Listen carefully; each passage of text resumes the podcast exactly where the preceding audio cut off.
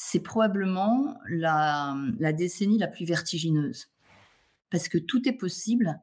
Et finalement, la chose qui se produit, c'est euh, la confrontation à soi-même. Moi, à 50 ans, en gros, j'étais un, j'étais équipée. À 50 ans, j'ai monté, j'ai fait l'ascension du Mont Blanc, j'ai fait des tas de trucs que j'avais jamais fait avant.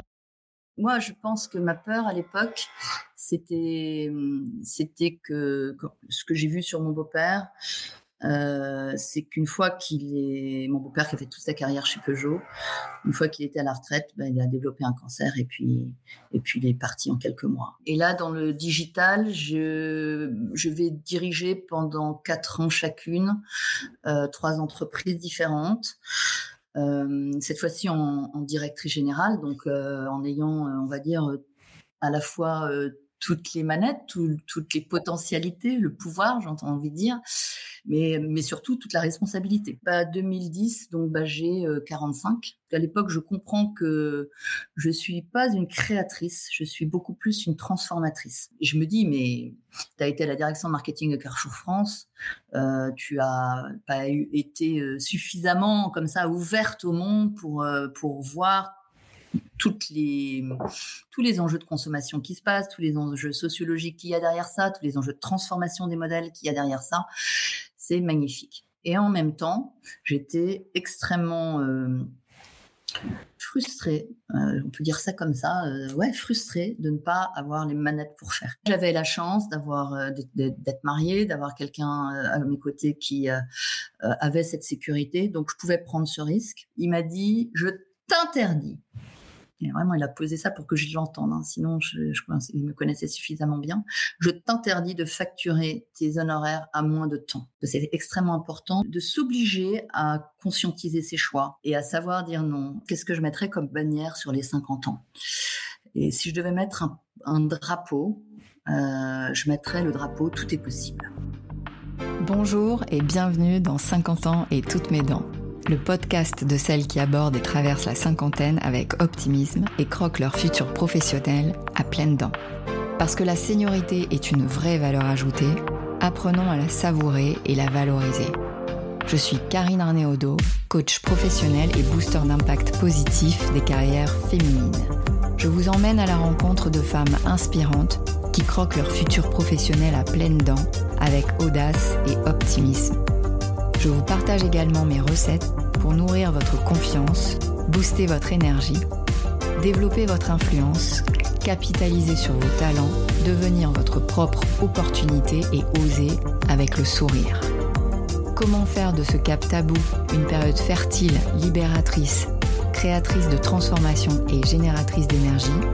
Comment faire de la cinquantaine une aubaine professionnelle? C'est dans 50 ans et toutes mes dents, et c'est maintenant.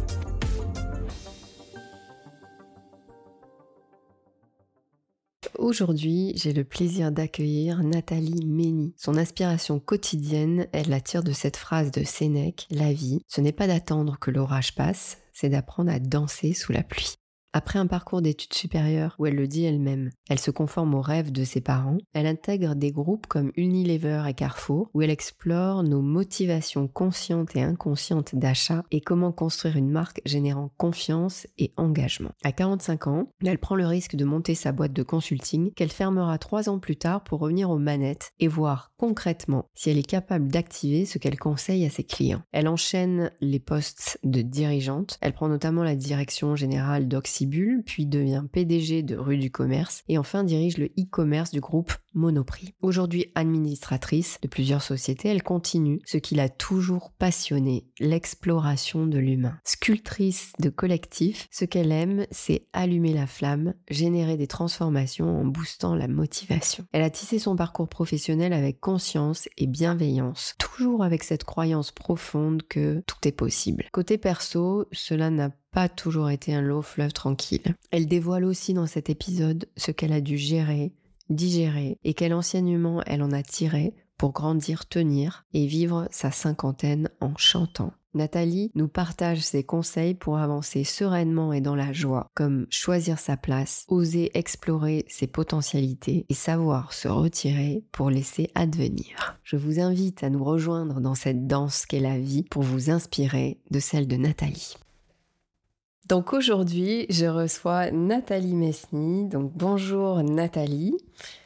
Je suis ravie de te recevoir aujourd'hui et euh, je dois cette chance, on va la saluer, à Carole Brion, que j'ai eu le plaisir déjà aussi euh, d'accompagner et puis d'interviewer euh, il y a quelque temps.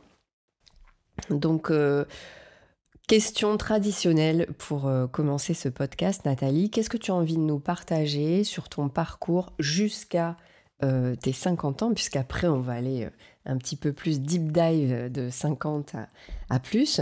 Et qu'est-ce que tu as envie de nous dire de toi sur euh, aussi bien ta vie perso que ta vie pro d'ailleurs, euh, jusqu'à tes 50 ans? Bonjour Karine, et puis bah, petit bonjour à Carole qui peut-être écoutera le podcast. Euh, voilà, une collaboratrice pleine de sourires qui était en charge de la relation client et le sourire ça s'entend, donc j'espère que ça va s'entendre aussi ce matin. Euh, alors, que dire de moi? Bah, Je suis la fille aînée d'une fratrie de quatre.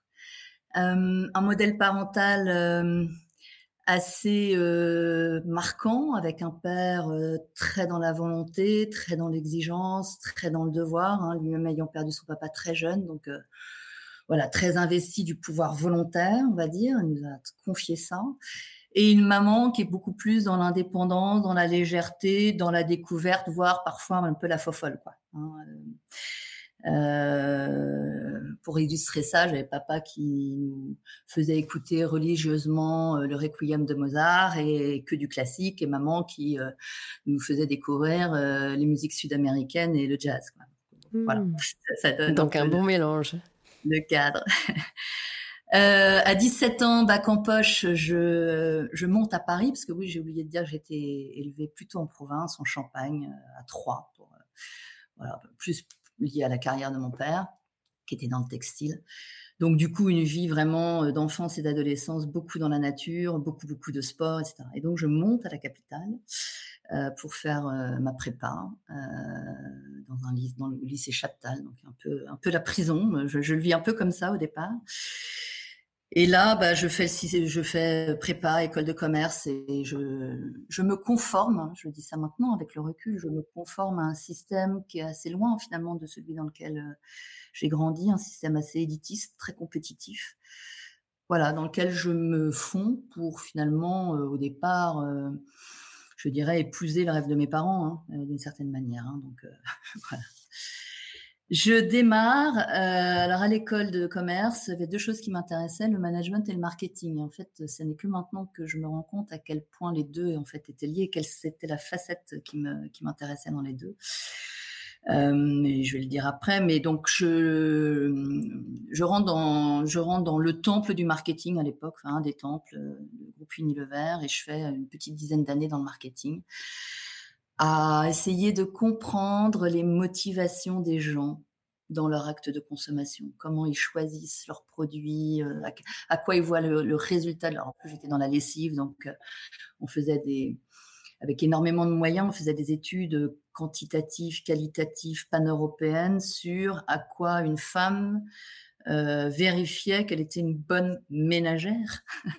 tu, peux rappeler juste euh, pour qu'on ait une notion de l'espace-temps, c'était dans quelle, euh, quelle année ça à peu près? 1987. je mhm. rentre, tu vois, donc on était en plein dans le marketing de la ménagère moins de 50. Il y avait encore que trois chaînes à la télé. Enfin, complètement. ça ne nous rajeunit pas, mais voilà. Et donc là, j'adore en fait comprendre ce qu'il y a d'inconscient en fait dans les choix. Euh, euh, alors il y avait il y avait un truc qui énervait énormément, prodigieusement mon mari, mais quand euh, quand je recevais, quand on recevait des amis à la maison ou des connaissances, je posais une question qui était est-ce que vous repassez vos torchons?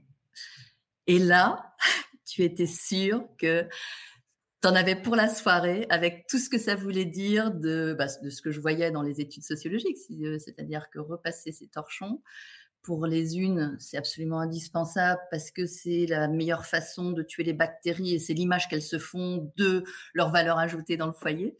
Et puis pour d'autres, c'était mais c'est complètement inutile. Enfin, euh, je vais, je vais, repasser ma robe, mais pas, pas un torchon, quoi. Et donc, c'était très intéressant. Voilà. Bon. Je fais ça un peu, à, peu, à peu près dix ans. Et puis, dix ans, pendant les dix ans qu'on suivit, bah, j'ai fait la même chose mais d'un autre poste dans la grande distribution. Je rentre chez Carrefour en 98, donc tu vois, 11 ans après. Mmh et là, je découvre, et c'était vraiment mon moteur au départ, c'était de comprendre, au-delà de l'usage des produits, la motivation d'achat. Donc, qu'est-ce qui se passe quand on est dans un magasin face à plusieurs produits, plusieurs marques Qu'est-ce qui fait qu'on choisit ce magasin plutôt qu'un autre On fait finalement pas le choix qu'on avait prévu au départ, etc. Donc, en fait, je poursuis cette espèce d'exploration. En même temps, c'est une école de management fabuleuse, hein, Carrefour. Bah, c'est là que j'ai connu Carole. Euh, parce que je me retrouve à 35 ans à diriger euh, après les fusions, euh, les différentes fusions que Carrefour a, pilotées, hein, le rachat de comptoirs modernes, des magasins, des petits supermarchés de province, puis la fusion avec le groupe Promodest, donc les, les, autres hypermarchés continents et champions. voilà, je me retrouve à diriger les achats alimentaires, toute la division des achats alimentaires de Carrefour après la fusion, donc à 35 ans, à diriger euh, des grosses équipes, un peu presque 1300 personnes, la logistique, les achats, la marque propre. Et surtout, au-delà du nombre, euh, la chance, hein, finalement, de, de diriger des équipes extrêmement diversifiées. Euh, assez mixte quand même, même si c'est plutôt pendant ces dix ans que j'ai amené pas mal de, mixité dans, les achats. Elle n'était pas si mixte que ça au départ.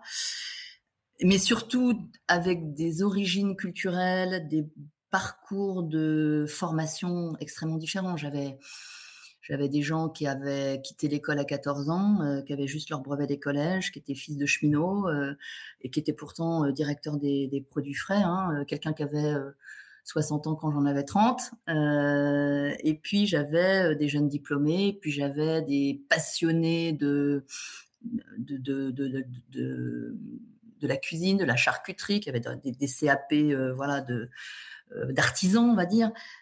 Donc ça, c'était vraiment génial parce qu'après avoir été un peu formaté au moule de l'élitisme, j'avais vraiment le sentiment d'être dans la vraie vie, quoi, d'être dans la vraie, vraie diversité. Et alors, ce que je me dis par rapport à celles et ceux qui nous écoutent, parce que moi, j'ai, comme tu le sais, j'accompagne donc des dirigeants et aussi des, managers un peu plus jeunes.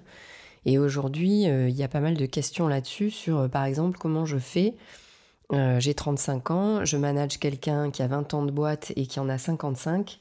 Comment ça se passe? Donc, quel type de, conseils tu pourrais, tu pourrais donner justement pour arriver à manager cette diversité qu'on développe de plus en plus dans les boîtes aujourd'hui. Oui, alors, euh, écoute, j'avais pas pris de cours avant, hein, donc euh, j'ai un peu découvert sur le, sur le tas. J'ai eu la chance d'avoir, je, vais prendre un exemple très précis, peut-être qu'il nous écoutera. Je vais prendre Gilles, Gilles qui était patron des produits frais, un, monsieur très imposant avec une stature, euh, voilà, euh, très bonhomme, très généreux, euh, qui connaissait comme sa poche le monde agricole, tout, le monde agricole, donc qui faisait les négociations avec la FNSEA, qui, connaissait les produits et les, producteurs quasiment par leur nom. voilà, donc pour moi, c'était euh, un puits de savoir, un puits de, un puits de savoir aussi bien euh, de savoir technique, hein, euh, comment on peut accompagner les agriculteurs à changer leur mode de mise en culture, à limiter les intrants, à limiter les traitements chimiques sur les pommes de terre, enfin des trucs très très très très précis qui me parlaient parce que parce que c'était ça qu'on avait envie de, de développer à, cette époque pour mieux nourrir le plus grand nombre. Hein. C'était c'était la bannière que Carrefour hissait à l'époque. Et, et, aussi un vrai savoir-faire dans la relation, c'est-à-dire que voilà, il savait, il avait cette aptitude à pouvoir parler avec des grands patrons, des syndicalistes, des agriculteurs en colère, euh, alors qu'il avait, il était lui, il était fils de cheminot, il avait, euh, je crois juste son brevet des collèges. Il avait, je ne sais même pas s'il avait son bac. Qu'est-ce que j'ai fait? Je pense que là, j'ai su faire quelque chose que j'essaye de faire à 50 ans encore plus. Euh, c'est de surtout pas essayer de lui apprendre des choses. donc de mettre dans une, posture très directive. je me suis mise dans une posture de j'ai besoin de toi et apprends-moi et aussi dans une posture de en quoi je peux t'aider euh, pour aller plus vite, pour être plus à l'aise, etc. Et alors très très vite, je me suis rendu compte que les outils un peu formatés qu'on te donne en tant que manager euh, pour piloter ce genre de personnes euh, sont pas vraiment adaptés. Je vais donner une anecdote. On était dans le premier entretien annuel de, euh, il était donc dans mon, codir, hein, euh, et entretien annuel d'évaluation, d'accord? Donc déjà, j'ai vu avoir envoyé le formulaire euh, transmis par les RH. Et, euh, et, donc, je avais demandé à tous mes N-1 de, de, me remplir euh, un minimum les cases. Quoi. Donc, ça commençait bien parce qu'il y avait une première partie qui était assez signalétique et c'était bon, bah, profession, blablabla, et profession de, du conjoint. Et là, il avait écrit crépiteuse de ma carte bleue. Ah, ça commence bien. Et puis, en gros, il est arrivé à l'entretien en me disant euh, euh, c'est que des conneries et tout ça. De toute façon, je me referai pas. Euh, l'ordinateur, je sais à peine m'en servir, etc. Donc, du coup, j'ai plié le truc. Et puis, je me suis intéressée surtout à la personne et beaucoup plus qu'à la fonction. et j'ai essayé de comprendre ce qu'il y avait derrière crépiteuse de ma carte bleue. Et en fait, derrière ce crépiteuse de ma carte bleue, derrière toute la tendresse et l'humour qu'il y, avait derrière, il y avait aussi beaucoup de peur, beaucoup de peur de la retraite, beaucoup de peur de, de bah, peut-être aussi de se retrouver dans un face-à-face qu'il n'avait pas forcément prévu avec son épouse. Euh, voilà, parce que ça faisait des années qu'il se levait euh, à 5 heures du matin pour être à la réception des fruits et légumes, etc. Euh, beaucoup de peur, beaucoup de peur, beaucoup de peur de là ici je suis quelqu'un dans cette société, dans cette entreprise qui m'a qui m'a façonné. Je suis quelqu'un si j'ai plus ça, je vais m'effondrer. Et j'ai vraiment perçu cette urgence de, l'accompagner dans ce chemin-là. Euh, voilà. Et donc, euh, lors de cet entretien, on a fait un pacte. Je lui ai dit, écoute, maintenant, la seule chose que je vais t'apporter, au-delà euh, bah, de, voilà du pilotage classique de l'activité, où voilà, on va continuer de faire ce qu'on fait aujourd'hui. je vais essayer de faire en sorte que tu prépares ta retraite tu prépares ta retraite et donc que tu ne sois pas corps et âme dévoué à cette boîte, que tu saches euh, euh, te créer euh, des espaces ailleurs que avec la communauté des personnes de cette boîte. voilà. Il est parti à la retraite et trois, quatre ans plus tard, il m'appelle. Nathalie, tu devineras jamais ce que je fais pendant ma retraite.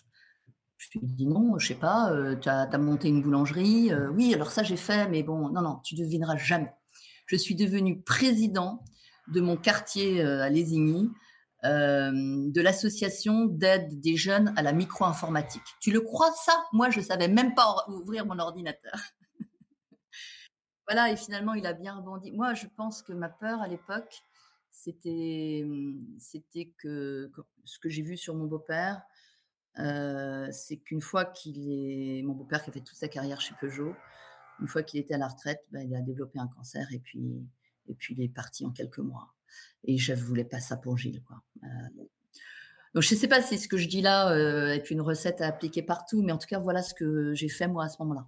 Donc ce que j'entends, c'est que justement quand il y a, parce que et ça, ça, va complètement dans le sujet hein, qu'on est en train de couvrir ici, c'est-à-dire l'intergénérationnel, c'est-à-dire que là, toi, tu avais 35 ans et euh, tu étais face à quelqu'un qui, euh, qui, était beaucoup plus âgé, mais ce que, ce que j'entends, c'est tu t'es mis en capacité euh, d'écouter ses besoins, tu t'es mis aussi en capacité d'écouter sa peur et comment je peux y répondre, plutôt que d'arriver en mode, alors tu l'as dit directive, mais avec un ego et avec peut-être besoin de prouver euh, sa légitimité, alors que là, ce que tu as fait, l'intelligence, ça a été de te servir, servir dans le bon sens du terme, hein, c'est-à-dire pouvoir t'appuyer sur justement des connaissances, un potentiel de la personne, plutôt que d'essayer de lui plaquer euh, quelque chose qui aurait, peut-être euh, justement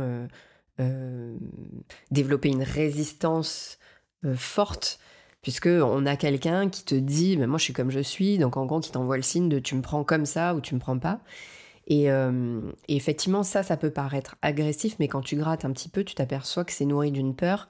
Et quand tu prends vraiment conscience et que tu prends cette peur et que tu montres que tu vas la l'écouter, la respecter, ça ouvre le champ des possibles à tel point que effectivement la personne non seulement elle est libérée mais en plus euh, elle avance et elle avance c'est intéressant que que tout d'un coup il s'autorise voilà il s'autorise des choses que de boulangerie enfin voilà je, je, suis toujours en lien avec lui néanmoins ce que je peux peut-être ajouter c'est que je suis pas seule à, responsable de cette relation et, et finalement de, de, du fait qu'elle se soit bien passée ce que je, ce que Gilles m'envoyait en termes de d'ondes c'était euh, c'était bon, moi je sais rien et je suis très impressionnée par tout ce que tu sais. Euh, euh, mais en même temps, euh, voilà, je, suis à l'écoute de ce que tu peux m'apprendre, même si tu es plus jeune. je suis je suis dans le respect. Il était à aucun moment il a essayé de de m'expliquer que j'étais une, petite, euh, voilà, une petite euh, déboulée d'extérieur qui connaît pas la vie, qui connaît pas le magasin comme lui, etc. C'était un peu les postures hein, euh, à l'époque quand on venait de l'extérieur, qu'on était diplômé, qu'on n'avait pas tiré des palettes pendant dix ans dans un magasin. C'était pas facile de s'assumer. Il n'était pas du tout comme ça. Il m'a, il m'a énormément aidé à trouver mes repères dans cette culture et à faire que finalement, euh, ça a été une, formidable aventure parce qu'il y avait ce respect de la personne aussi de son côté. Voilà. Et euh, bah, quand les deux sont en symbiose là-dessus, ça peut donner des choses euh, jolies, quoi. Mmh. Oui, après, ma croyance, c'est aussi que ça part de toi, c'est-à-dire que peut-être que toi, tu étais assez respectueuse aussi, et que du coup, tu sais, moi, je suis beaucoup dans tu reçois ce que tu envoies, et voilà, et que comme tu étais dans l'ouverture, forcément, il était dans l'ouverture par rapport à toi. Mmh. Mmh. Donc voilà, donc ça, ça, nous amène à peu près aux années 2010.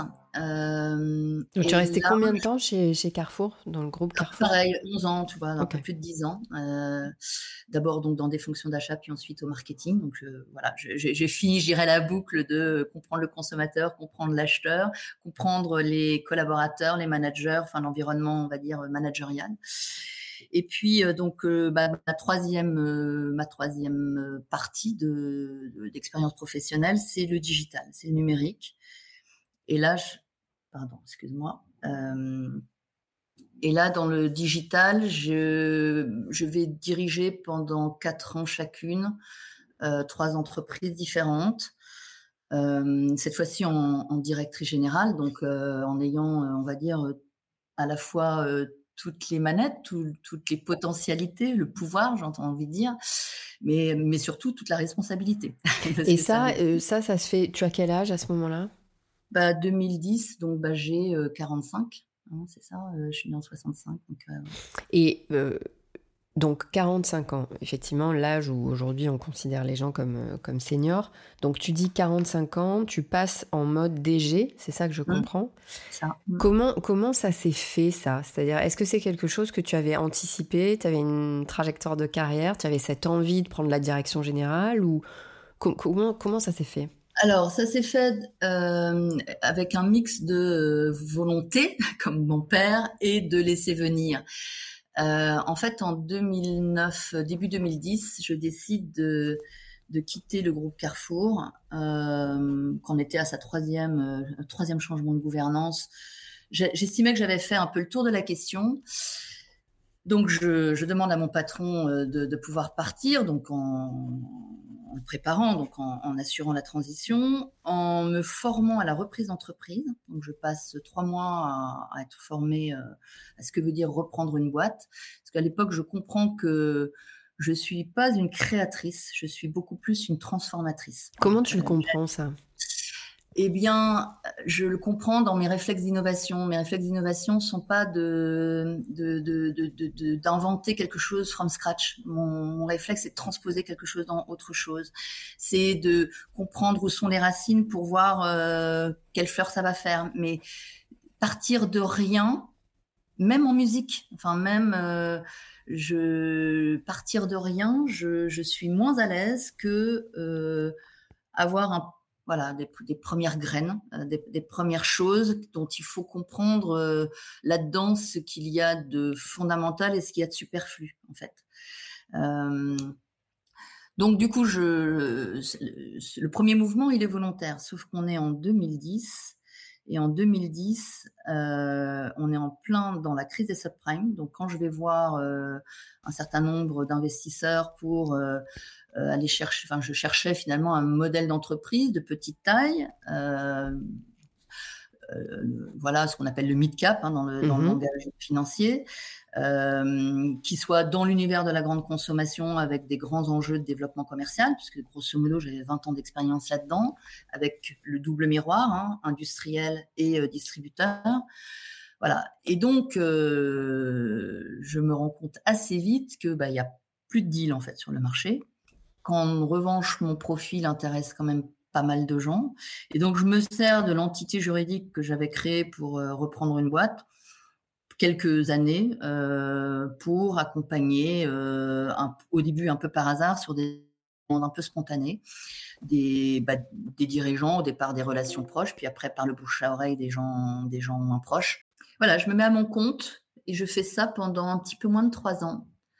Et au bout de trois ans, euh, je me dis, waouh, c'est magique d'avoir une une largeur de vue sur euh, différents secteurs, parce que j'ai travaillé dans la distribution alimentaire, dans le textile, euh, dans la jardinerie, euh, dans le dans le bricolage. voilà, j'avais travaillé pour différents types d'industriels, des tout petits, des plus gros, ceux qui travaillaient pour leurs grandes marques avec un type Unilever, ou au contraire pour les distributeurs.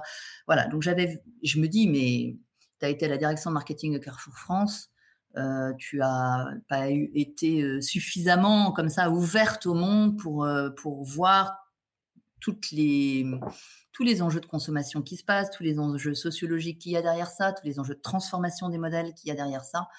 C'est magnifique. Et en même temps, j'étais extrêmement frustrée, on peut dire ça comme ça, ouais, frustrée de ne pas avoir les manettes pour faire. J'avais vraiment encore besoin à cet âge-là de me de me de m'éprouver sur est-ce que moi j'y arriverais à transformer euh, le modèle tel que je le recommande à mes clients? Est-ce que moi si je devais le faire, je saurais le faire? Voilà. Et et en fait, j'ai eu vraiment envie de trouver des terrains de jeu pour aligner le sens d'une marque, d'une entreprise, fondamentalement à quoi elle est utile, à quoi elle sert, euh, sa performance, et pour faire ça, euh, pour aligner son sens et sa performance, il faut euh, conscientiser, euh, réfléchir, et pas tout seul, réfléchir avec son équipe de direction, mais réfléchir aussi avec ses équipes euh, à l'impact qu'on a sur ce qu'on appelle maintenant les, parties prenantes. Donc l'impact qu'on a sur ses clients, l'impact qu'on a sur ses collaborateurs, l'impact qu'on a sur ses fournisseurs, l'impact qu'on a sur ses actionnaires. Là j'ai opéré dans des actionnaires familiaux, chez des actionnaires 440 ou des actionnaires euh, voilà donc typique une très grande variété d'actionnariat. Euh, et puis, euh, évidemment, quel impact on a sur les citoyens de la société civile dans laquelle euh, l'entreprise produit, enfin exerce. Et puis la dernière partie prenante que j'ai longtemps oubliée, c'est beaucoup plus quelque chose qui est arrivé plus récemment dans, dans, ma préoccupation, celle qui est silencieuse, en tout cas pas avec des mots, c'est la planète, c'est mmh. l'environnement. Voilà. Et donc voilà, je me suis, euh, j'ai fait trois fois. Hein, j'ai, dirigé d'abord euh, Oxybul Éveillé Jeu. Donc c'était une marque qui venait d'avoir réconcilié Fnac Junior, donc les magasins dédiés aux jouets du groupe Fnac, et le modèle de vente par correspondance de jouets Éveillé Jeu. Cette fusion avait été, enfin ce rapprochement des deux activités avait été fait par Fnac et Fnac revendait ce business qui s'appelait Fnac Éveillé Jeux, un groupe familial qui avait construit euh, tout son univers autour de l'enfant, mais en textile, autour des marques Okaidi et Jacadi, et qui euh, voulait faire sa première diversification euh, hors textile pour faire émerger une marque qui aille dans le sens de ce qu'ils prenaient sur leur marque textile, à savoir développer l'autonomie de l'enfant grâce, grâce aux jouets.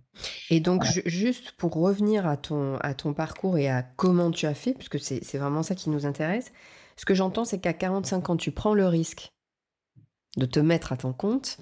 Tu fais ça trois ans. Qu'est-ce que tu racontes c'est quoi l'histoire que tu racontes pour arriver à décrocher le next step, c'est-à-dire re-rentrer en entreprise? Parce qu'il y en a beaucoup comme ça hein, qui font, qui, qui, se questionnent en disant non mais attends, si je me mets à mon compte, imaginons, je sais pas, ça marche pas ou j'en ai marre ou j'ai envie de faire différent. Comment je fais pour re-rentrer après? Donc toi, l'histoire que tu racontes à ce moment-là, le positionnement que tu prends pour prendre, ce que j'entends, c'est que tu deviens DG derrière d'une autre boîte, c'est-à-dire tu sors et tu reviens. Mmh. Comment ça se passe? Alors, euh, je raconte rien. euh, D'abord, enfin, je suis dans ce métier-là et honnêtement, j'ai la chance que ça fonctionne, c'est-à-dire que je gagne presque mieux ma vie euh, à mon compte que euh, en salarié, d'accord? Avec évidemment pas tout à fait le même confort, c'est-à-dire qu'on ne sait pas à trois mois ou à quatre mois. C'est souvent ce que je dis quand les gens me posent la question est-ce que je monte ma boîte? Je leur dis la première question à vous poser, c'est est-ce que vous êtes capable de gérer L'insécurité financière. c'est ça. Donc là, j'avais la chance d'avoir euh, d'être mariée, d'avoir quelqu'un euh, à mes côtés qui euh, avait cette sécurité, donc je pouvais prendre ce risque. Donc voilà, c'est enfin, des configurations spécifiques. oui, c'est important de le dire. C'est important de le dire. Il m'a donné un deuxième très très bon conseil, très très bon, et probablement un des meilleurs de, de tout ce qu'il m'a donné comme conseil. Il m'a dit je t'interdis vraiment, il a posé ça pour que je l'entende. Hein. Sinon, je, il me connaissait suffisamment bien. Je t'interdis de facturer tes honoraires à moins de temps. Très important aussi. Ah Ce que tu développes Prix psychologique. Euh, a une valeur largement aussi importante qu'un senior euh, partner d'un grand cabinet de conseil. Mmh, mmh, mmh. je t'interdis. Voilà. Et heureusement qu'il l'a posé parce que parce que c'est pas du tout mon driver. Et, s'il n'avait pas posé ça, je pense que j'aurais, je serais tombée dans l'écueil, soit d'en faire beaucoup plus pour, pour le même prix, soit de, baisser, de baisser mes, mes honoraires. Donc, comme en plus j'avais la chance d'avoir plutôt beaucoup de demandes entrantes, comme on dit, euh, bah, voilà, je leur disais, écoutez, non, à ce tarif-là, je prenais quelqu'un d'autre, mais c'est pas moi. Et, et, je pouvais, j'ai pu apprendre à le dire avec, euh, comment dirais-je, sans agressivité, avec beaucoup de naturel. et je pense que mine de rien, notamment vis-à-vis des fonds d'investissement, euh, ça a permis de, ouais, de montrer une certaine, euh, comment dirais-je, un certain ancrage, une certaine confiance. voilà. Après, j'ai jamais, ce que j'ai raconté, c'est bah, ce que je viens de te raconter là, c'est de dire, ouais, c'est génial. Enfin, cette situation d'entrepreneurship est vraiment intéressante. Ça m'apprend beaucoup. Le, mais j'ai vraiment envie de retrouver ce, Graal de euh, mener une équipe. Et là, il y avait un énorme doute de la part des fonds d'investissement. C'était, oui, mais enfin, vous avez opéré plutôt dans des grands groupes, type Unilever, type Carrefour. Qu'est-ce qui me dit que vous saurez mettre les mains dans le cambouis dans, dans, dans une boîte de taille euh, plus modeste?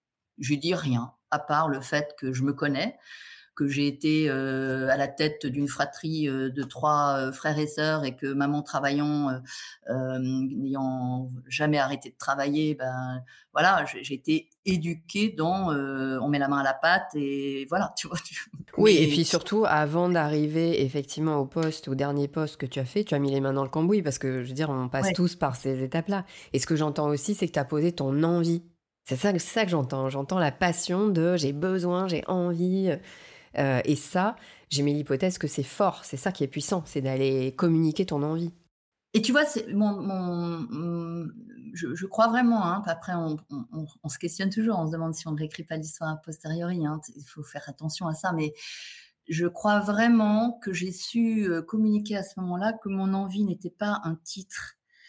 Mon envie était euh, vraiment d'être comment dire, comme un sculpteur d'une matière, comme on sculpte un collectif quand on l'emmène dans quelque chose qui a du sens, qu'on le fait émerger et qu'on emmène toutes les forces vives, quels que soient les métiers. Donc ça, c'est beaucoup ce que je t'ai expliqué de Carrefour, cette diversité, comment tu arrives à allumer la flamme euh, d'un plaisir de travailler parce qu'on sait à quoi on est utile, même si le geste que chacun fait est très très différent et même si le sens que chacun se raconte peut avoir des couleurs très très différentes.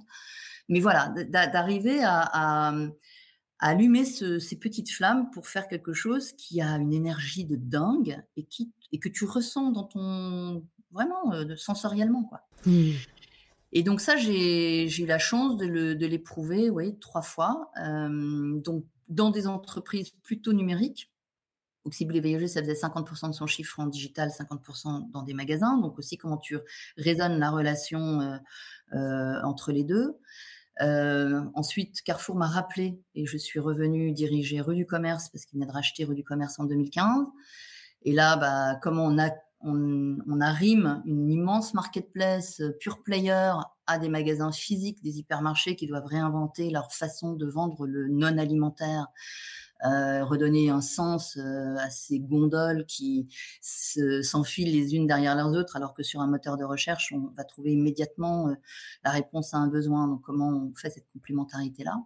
Et puis ensuite, la troisième, bah, ça a été de diriger les, sites e-commerce de mode et et d'alimentaire du, groupe Monoprix euh, qui venait aussi de racheter Sarenza, donc un chausseur en ligne dans 26 pays d'Europe et qui apportait du coup tout d'un coup à ce groupe beaucoup de culture digitale, beaucoup de méthodes de travail extrêmement euh, différentes de la culture classique de la distribution physique, euh, dans l'agilité, dans la façon de, nouer la relation, dans la réactivité. Donc j'ai fait ça euh, avec beaucoup de plaisir pendant, pendant 12 ans jusqu'à la fin de l'année dernière. Et comment ce que je trouve intéressant, c'est parce que tu, ok, y a, on, est, on est sur la grande distrib, euh, mais comment tu fais tes choix? Alors, j'ai mes hypothèses que tu es chassé, certainement, mais en tout cas, qu'est-ce qui motive ton choix de changement de boîte euh, Peut-être même personnellement par rapport à tes valeurs? Qu'est-ce qui fait que, que tu changes et que tu vas là où tu vas? Alors, c'est un mix de choses euh, qu'on choisit et des choses qui s'imposent à vous. Euh, le départ d'Oxybul Éveillé Jeu, il se fait. Euh, c'était une boîte dont il fallait retourner le modèle économique. Hein. elle perdait beaucoup d'argent au moment du rachat. Au moment où je fais les trois ans, les trois premières années de transformation, on est à break-even moins. Hein. on perd encore quelques millions d'euros. Et je dis à mes, à mes patrons, donc qui sont une famille, hein, donc avec ce que ça veut dire aussi de responsabilité, euh, je leur dis, enfin, nous convenons ensemble que si on veut mettre cette marque sur une trajectoire structurellement rentable, il faut probablement revoir l'organisation du groupe, arrêter d'avoir trois filiales qui ont toutes leurs euh, fonctions dédiées, RH, IT, logistique, etc.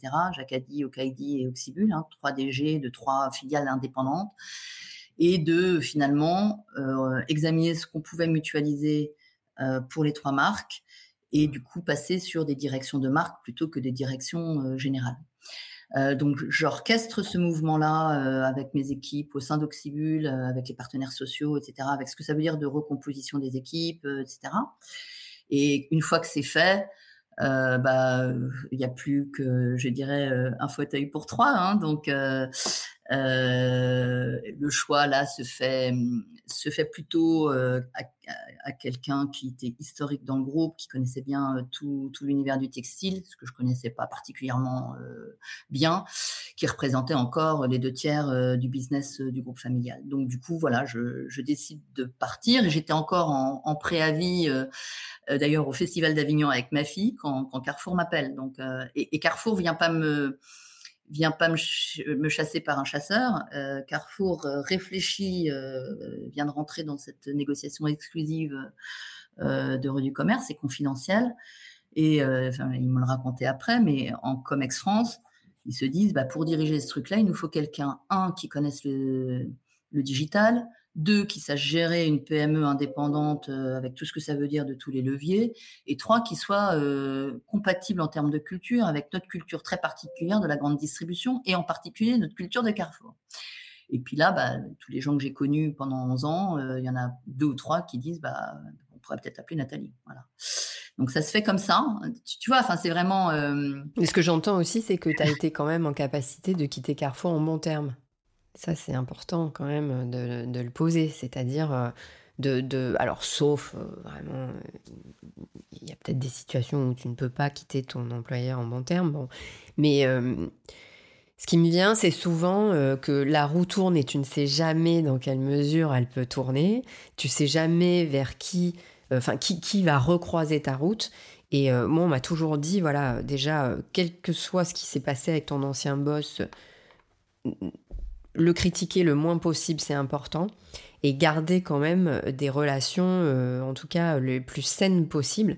Parce qu'encore une fois, euh, la roue tourne et ça c'est ça c'est ça c'est vrai et, là pour le coup euh, voilà c'est ce que j'entends bah, ça c'est toujours ce que j'ai essayé d'expliquer à mes enfants euh, savoir dire non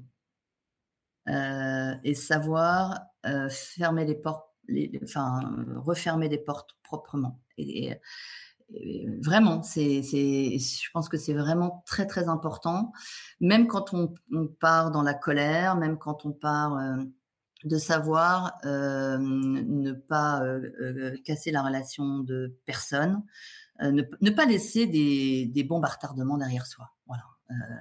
je me souviens de ma fille qui est en est en, en hypocagne euh, et se pose la question de, de, de, faire une deuxième année pour euh, tenter Normal Sup euh, en, en, lettres, hein, en art et spectacle. et du coup, elle est prise au lycée La Canale, qui, avait plus de taux de succès que le lycée Blomet dans lequel elle était. Et donc, elle va voir son directeur et elle lui dit ben, Je ne vais pas cuber chez vous, je ne vais pas faire ma troisième année chez vous, je vais la faire à la Canale. Et le directeur est très violemment en colère très violemment en colère en disant c'est pas normal, tu es une des rares qui, pourrait prétendre à entrer dans cette école prestigieuse. On a tout fait pour toi pendant deux ans et tu nous quittes, etc elle était mais mortifiée quand elle est rentrée. Elle avait, 18 ans, 19 ans. Euh, elle est rentrée mais profondément meurtrie. Et je lui ai dit, je, pense que tu dois te donner les moyens de justement euh, d'assouvir ton rêve. Donc garde le choix de la canale, mais tu iras voir ce proviseur euh, donc elle, est allée le voir à la fois, elle lui a écrit une lettre pour lui pour expliquer ses choix de manière posée et pour pas être confrontée à sa violence physique en face à face. Et surtout, elle est allée le voir quand elle est rentrée euh, à Normal Sup euh, en le remerciant. Voilà. Et, elle l'a recroisé après dans un spectacle qu'elle donne comme comédienne maintenant. Voilà. Et c'est très important de, c'est de, voilà, je pense que c'est extrêmement important de, d'être, euh, d'être clair sur, enfin, de, s'obliger à conscientiser ses choix euh, et à savoir dire non. Autre exemple de ce week-end, j'ai ma petite nièce euh, qui je passe le week-end et, et à qui j'offre son cadeau de Noël un peu par anticipation j'observe cet été qu'elle est passionnée de, pâtisserie. Alors que sa maman déteste cuisiner. Nous, on aime plutôt cuisiner euh, parmi les frères, euh, les, frères et sœurs, euh, donc mes sœurs, ma fratrie. et je la vois vraiment prendre du plaisir. Donc, je lui offre un, un atelier de cuisine avec un chef qu'on fait toutes les deux samedi on se, elle a 11 ans, tu vois, et, donc on est pendant 4 heures au fourneau, debout, euh, à faire un millefeuille. Euh, euh un en plus, un truc simple, le millefeuille. elle est super concentrée, euh, super, voilà. On rentre, on rentre à la maison. En plus, c'était la technoparade, etc. On rentre à pied, bien fatigué. Et moi, dans mon dans mon réflexe de voilà de tata qui a du leadership, euh, qui fait des propositions. Euh, voilà, je lui dis, bah, si tu veux, on va aller au cinéma ce soir, on va aller. Je sens qu'elle dit rien, quoi. Oui, peut-être. Puis là, je me dis, mais arrête, quoi. Euh, écoute là.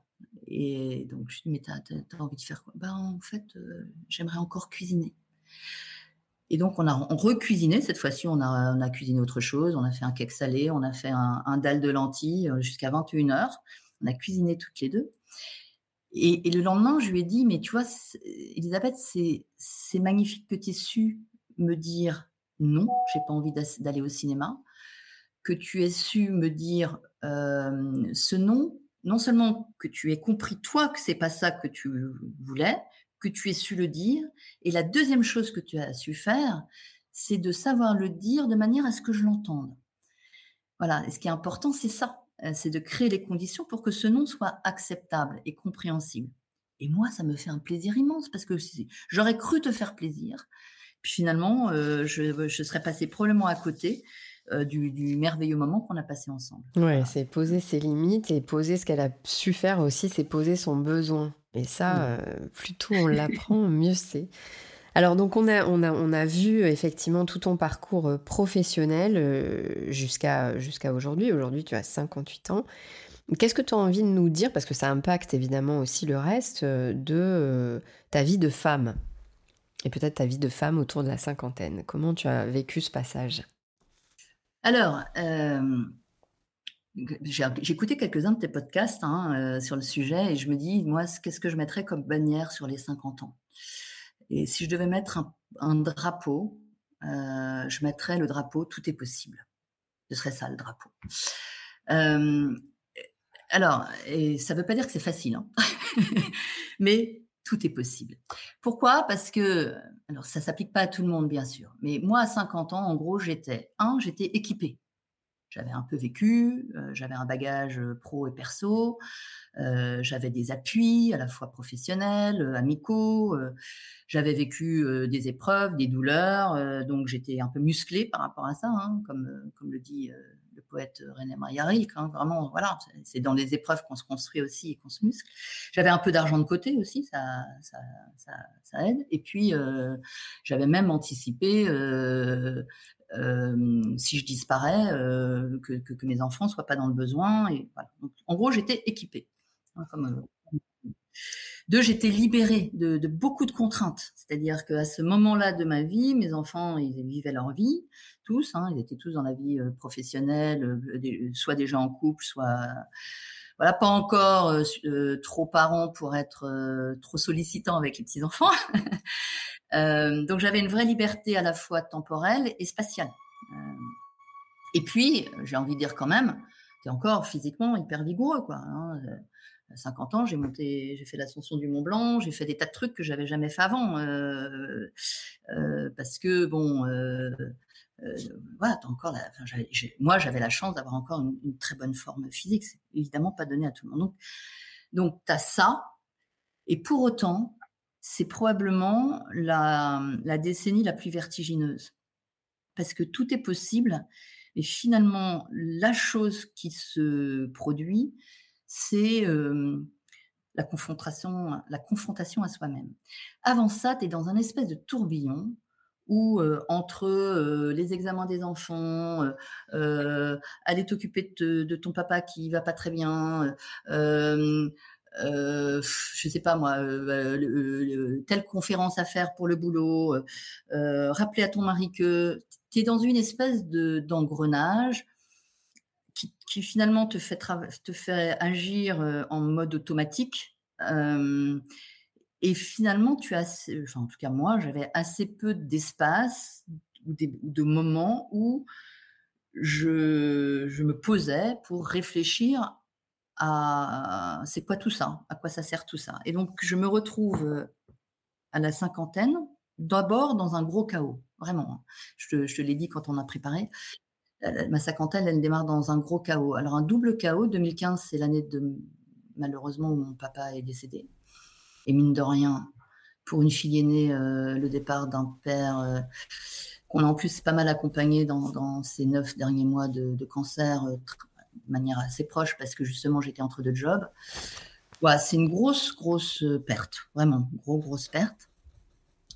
Et cette disparition de la figure du père engage plein de choses. Elle engage du coup un reformatage de la famille de mon côté autour de l'aîné.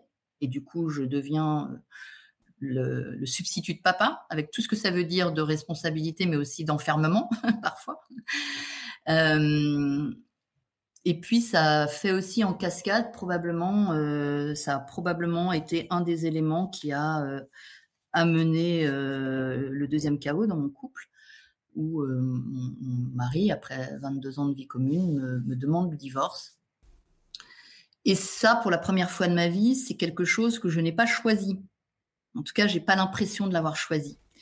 Et j'ai même l'impression de l'avoir provoqué malgré moi. Donc, euh, tout le début de cette cinquantaine, il est dans euh, ce que j'appelle les, ruminations euh, toxiques. c'est mais si j'avais dû, et si j'avais fait autrement, et si, et ça j'ai pas vu.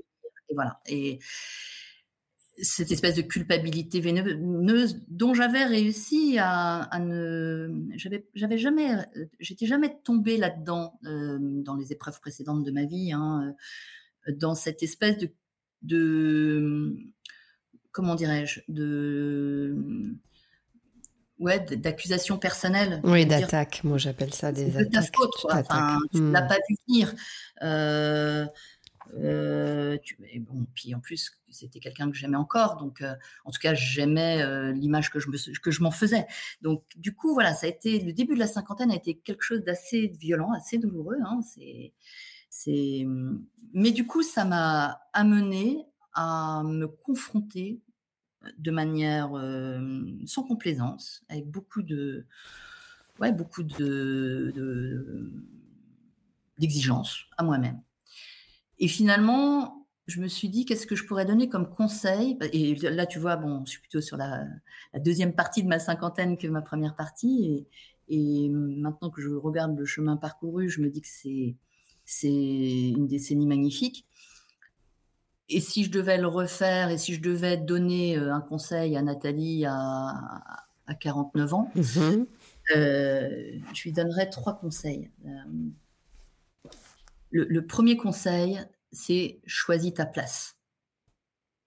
Choisis ta place. Qu'est-ce que tu veux dire par là? Alors, qu'est-ce que je veux dire par là pour moi hein? Choisis ta place. Là où tu te sens utile, là où tu, sens que tu fais du bien. Et parce que moi, je raisonne comme ça, c'est-à-dire que ça me fait du bien de me donner l'impression de faire du bien. donc là où je me sens utile. Là où j'ai du plaisir à faire émerger quelque chose en collectif. Euh, alors bien sûr dans l'entreprise, hein, avec euh, ce que je te décrivais tout à l'heure de, la transformation d'une boîte, mais, mais, même plus globalement, tu vois, mes trois activités extrascolaires en ce moment, c'est trois choses. C'est l'impro, et là, tu es vraiment dans. C'est la, la, chorale, donc dans un ensemble, dans une chorale de 50 chanteurs, et c'est les claquettes. J'ai jamais fait de chant euh, jusqu'à récemment. Je lis la musique, etc., mais jamais fait de chant. Bah, il n'est jamais trop tard pour travailler sa voix. Et j'ai autant de plaisir au, travail de voix individuelle que je dois faire seul avec moi-même et avoir cette espèce de, surprise de voir qu'on peut moduler son, le son de sa voix, dans, la façon de respirer, dans la façon de la placer derrière la gorge, etc. Et en même temps que ça, ça serve finalement une couleur dans une chorale, tu vois. Euh, donc, se sentir à sa place, c'est se sentir utile pour moi, avoir du plaisir à le faire avec quelque chose en relation aux autres. Et puis, quand même, la troisième chose, qui est de plus en plus vraie, euh, probablement parce que je suis beaucoup stimulée par euh, ma fille ou par les jeunes que je croise à l'impro ou dans d'autres milieux, c'est ce que je fais, je le fais dans le respect de, du monde dans lequel je vis, c'est-à-dire euh, de ne pas avoir l'impression de faire quelque chose qui soit euh, fait pas du bien ni aux gens ni à la planète. Quoi tu vois, faire un, faire un sport euh, qui euh, dégrade. Faire du rallye, c'est l'environnement, hmm. ça, m'intéresse pas. Donc, choisir sa place, choisis ta place. Mais c'est pas facile hein, de comprendre, de bien comprendre euh, où est-ce qu'on est bien, où est-ce qu'on a à la fois ce sentiment d'utilité qui n'est pas celui du devoir, qui est celui du plaisir. voilà. La deuxième, le deuxième conseil, et là, euh, franchement, à 50 ans, euh, on, entend des gens dire mais je suis trop vieux, euh, si je l'ai pas fait avant, ça se viendra jamais. tout ça, c'est faut sortir cette petite voix toxique de la tête. Ose explorer tes, tes potentialités. Voilà. Ose sortir de ta zone de confort. Ose sortir de ta routine. et là, tu vois, je, bon, typiquement, je le fais dans le chant, je le fais dans l'impro. Moi qui, qui ai passé 30 ans de vie professionnelle à lécher mes discours, à lécher mes interventions, voilà, je me retrouve devant des, des, jeunes qui ont entre 20 et 20 et 35 ans et qui me disent, allez, hall de, vidéo, euh, Lucie, impro, hein, on y va. bon, c'est pas mon monde, c'est rien dit, mais voilà, c'est vraiment, tu es obligé de lâcher prise. Mmh. Le seul truc là, euh, oser explorer ses potentialités, là aussi, il faut pas se tromper. C'est pas euh, se lancer des défis pour se prouver des trucs euh, ou prouver des trucs à, d'autres personnes qu'on n'a pas encore réglés. Et du coup, moi, mon, thermomètre pour dire attention, c'est pas dans le bon, la bonne potentialité, c'est quand j'ai du plaisir à l'exploration, pas au résultat final. Je vais donner un exemple. Je me suis, dit, tiens, il y, a un sport qui est, pour moi, le graal de ce que ça veut dire de, de grâce, de liberté, de maîtrise des éléments, c'est le kitesurf. Tu maîtrises le vent, la mer, etc. Donc, que ça tienne, je suis allée faire euh, des stages de kitesurf. Alors après, j'ai appris que c'était pas forcément les, spots les plus faciles. Hein. Je suis allée euh, au Cap Vert, euh, voilà, et voilà, j'ai appris à tenir une voile. et donc, tu as commencé le kite à quel âge? Et j'avais jamais fait de kite, hein, donc j'ai fait ça à 53 ou 54 ans. Ok. J'avais fait beaucoup de planches à voile. Je me disais, chouette, planche à voile, kite. Ça n'a rien à voir. exactement ce qu'il faut désapprendre. Ouais, es obligé de tout déconstruire. Bon, bah, je l'ai fait, euh, j'ai fait un stage, j'ai fait un deuxième. Et puis, en conscience, j'ai dit, bah, je ne vais pas faire.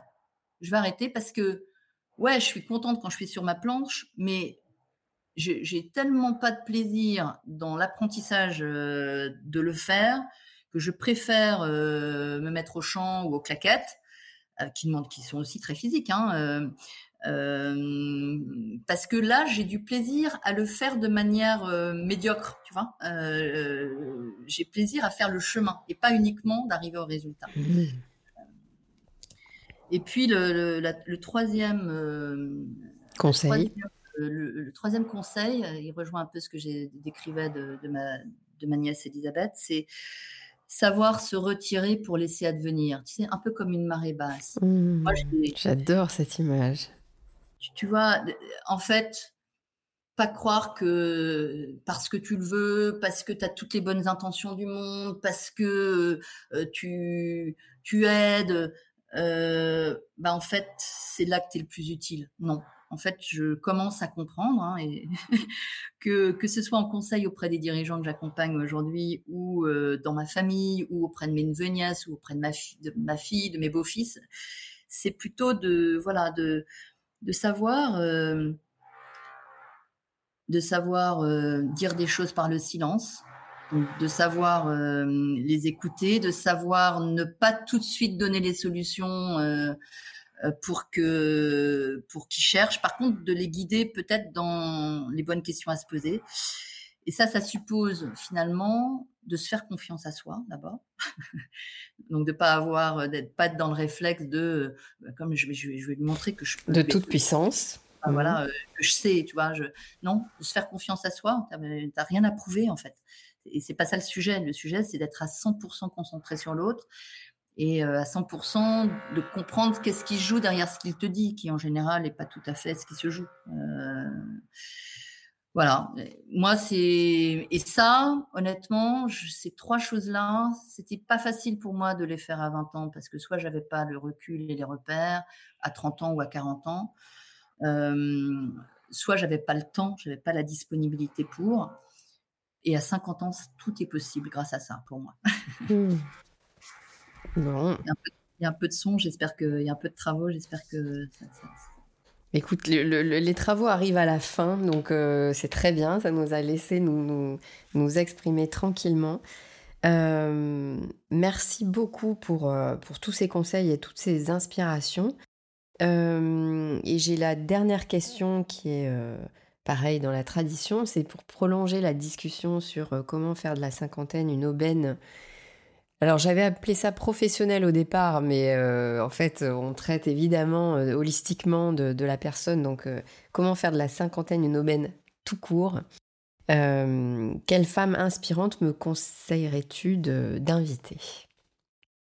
Alors, j'en ai plein. mais bon, je vais essayer de choisir dans celles qui ont 50 ans. Mmh, donc, voilà. je pense à ma filleule chez Unilever. Euh, à l'époque, on avait un système de parrainage et, donc euh, ça remonte euh, à 92. Ouais, 91, 92. Anne, elle s'appelle Anne Gézer. elle dirige euh, Mille, la, marque Mille en France. et c'est une jeune femme absolument incroyable de ressources, voilà, et de résilience et de pétillance. Euh, euh, voilà, je crois qu'elle a, je elle est un peu plus jeune que moi, donc elle doit avoir, euh, je dirais 52, 53 ans. Mhm. J'espère que je me trompe pas, c'est qu'elle va pas m'en vouloir, mais je crois que c'est à peu près ça, son âge. Mais bon, c'est difficile. Après, j'en ai plein d'autres, mais elles n'ont pas encore tout à fait 50 ans, donc.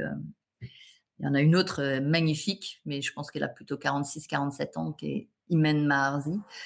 Euh, qui est une, entrepreneuse, euh, pareil, que j'ai croisée, euh, bah, j'ai croisé par hasard dans un fonds d'investissement quand j'étais à mon compte et, et, on est devenu très très proches. et voilà, et on ne s'est pas quitté. Et, elle a un parcours absolument incroyable, vraiment. Donc, si 47 ans, c'est encore dans tes, dans tes limites, personne possible. Imen. Très bien. Bon, bah, merci beaucoup hein, pour, pour ces, suggestions. Merci Nathalie, c'était vraiment précieux de t'avoir. Euh, je comprends euh, tout ce que Carole euh, m'avait dit sur toi et notamment de puissance et de d'inspiration. en tout cas, c'est ce que j'ai ressenti pendant, pendant notre partage. Je suis sûre que toutes nos auditrices et nos auditeurs ont ressenti la même chose que moi. Merci beaucoup. Bah, je vous en prie. Et je, te souhaite une bonne journée, Karine, et peut-être à bientôt à Paris. Oui, vu qu'on est voisines, exactement. Très vite. J'espère que vous avez pris autant de plaisir à écouter cet épisode de 50 ans et toutes mes dents que j'ai eu à le concocter pour vous. N'hésitez pas à nous soutenir en mettant 5 étoiles et un commentaire sur votre plateforme d'écoute préférée. Je vous dis à très vite avec de nouvelles inspirations pour croquer votre futur à